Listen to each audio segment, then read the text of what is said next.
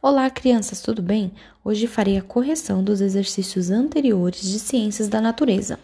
Na semana passada, eu solicitei que vocês realizassem os desafios 4 e 5.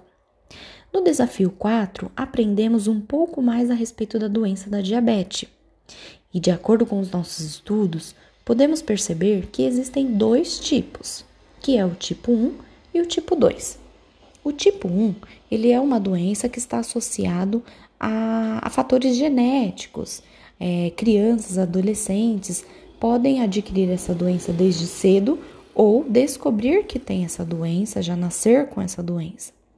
Geralmente, podemos perceber através da, de, de sede em excesso, é, uma urina frequente, cansaço, perda de peso, pode ser que estejam associados a, a diabetes tipo 1.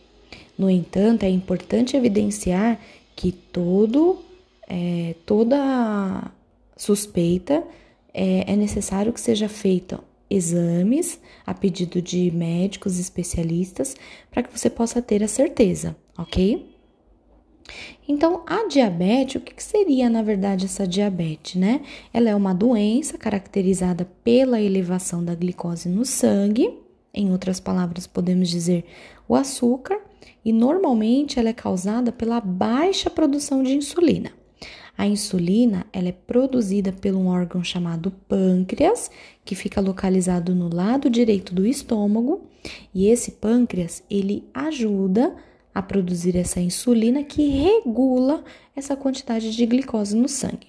Então, quando você se alimenta e ingere lá diversas porções de açúcar, nesse açúcar há a glicose. Essa glicose, ela é importante para o nosso organismo, porém, quando está em excesso, ela pode causar algumas doenças, como é o caso da diabetes.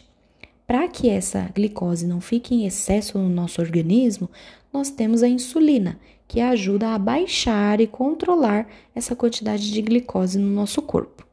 Porém, se por acaso alguma pessoa estiver com problemas no pâncreas, né, ou uma baixa produção dessa insulina, ela pode correr grandes riscos de obter a diabetes, ok? Então vamos lá para as nossas questões. Nós temos um gráfico que diz a quantidade de mulheres né, e até de homens que adquiriram essa doença, diabetes, ao longo de alguns anos. E percebemos que as mulheres têm aumentado esse nível de, de, de gráfico né, relacionados à doença. Então, do ano 2006 até o ano 2016, aumentou a quantidade de mulheres com a doença de diabetes. E por que será que aumentou essa quantidade? Então, lá na questão A, ela vai perguntar a, a respeito de quais são as possíveis causas desse aumento. Então, esse aumento pode ser de diversos fatores, de repente por questões é, alimentares ou até pela falta de exercícios físicos, ok? Na questão B, maus hábitos alimentares causam doenças ou podem agravar situação em pessoas que já têm problema em algum órgão ou outra parte do corpo. O diabetes pode piorar se a pessoa tiver maus hábitos alimentares. Pesquise e assinale os tipos de alimentos que a pessoa diabética precisa evitar. Então, marca um X aí em todas as opções que os diabéticos precisam evitar. Então, a primeira opção são bolos, bolachas e biscoitos. Precisa evitar, marca um X aí. Doces de todos os tipos por causa do açúcar. Sim, precisa evitar. Macarrão, lasanha e outras massas de farinha branca? Sim, precisa evitar. Pães de farinha branca? Sim, precisa evitar. Refrigerantes? Sim, precisa evitar. Açúcar, rapadura, mel? Sim, precisa evitar. Pizza, hambúrguer, cachorro-quente? Sim, precisa evitar. Batata doce, batata e beterraba? Sim, também precisa evitar. Arroz e feijão, soja, lentilha, grão de bico? Também precisa evitar. Não é que não possa comer esses alimentos, mas precisa ser de forma reduzida, ok? Chocolate também precisa evitar. Verduras de todos os tipos, não, isso é liberado, então não precisa marcar um X. carne, leite, ovos e queijo também é liberado, não precisa marcar um X.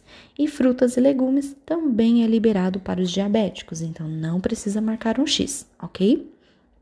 Depois nós temos a questão 5. Na questão 5, nós iremos ver, aprender um pouco mais a respeito das batidas do coração, da pressão do sangue, né, através das artérias. Tudo isso nós vamos ver e tem também uma forma da gente fazer a medição dessas pulsações, medir as pulsações, que nada mais é do que a pressão do sangue dilatadas pelas artérias. Diante disso, nós temos, antes de qualquer coisa, uma pergunta para que vocês possam fazer. É uma suposição. Se você pular várias vezes, o número de pulsações vai aumentar ou vai diminuir? Então, antes de pesquisar qualquer coisa, tente imaginar aí Será que vai aumentar ou vai diminuir? Bom, se você já respondeu, a resposta correta é sim, irá aumentar. Depois nós temos uma, um modo de fazer, né? Como fazer a pulsação? Como que você pode saber identificar as suas pulsações? Então tem um pequeno texto que você precisa ler e também praticar. Em seguida, responder as questões. A questão A, ela é bem individual. Ela diz assim: em qual situação o número de pulsações foi maior, antes ou depois dos pulos? Então, é uma questão mais individual para quem fizer a prática vai saber qual é a resposta, tá? A resposta correta que podemos dizer a respeito dessa questão é depois dos pulos. Então, depois dos pulos, a tendência é que as suas pulsações elas aumentem. B a sua suposição foi confirmada? Então aquilo que você respondeu lá no comecinho na suposição foi confirmada? Aí é uma questão individual. C. Compare esses resultados com os de seus colegas. Res, os resultados são semelhantes? Então nós iremos ver na nossa aula quais são os resultados de todos os colegas. Ao conversar na aula online, percebemos que os resultados eles foram bem semelhantes né? No sentido de que quanto mais a gente pular, mais as nossas pulsações tendem a aumentar. Depois nós temos a questão D, que é para conversar, e isso faremos em aula, na aula ao vivo. E E, exercícios físicos ajudam a circular o sangue pelo corpo? Sim, eles ajudam sim, pois as células musculares precisarão de mais oxigênio, que é levado a elas pelo sangue. Então responda isso aí na questão E, ok? Assistam os vídeos propostos. Caso você queira saber um pouquinho mais, vá até a aula gravada do Teams para que você possa ficar um pouco mais por dentro de tudo que foi conversado, ok? Um grande beijo e até a próxima aula.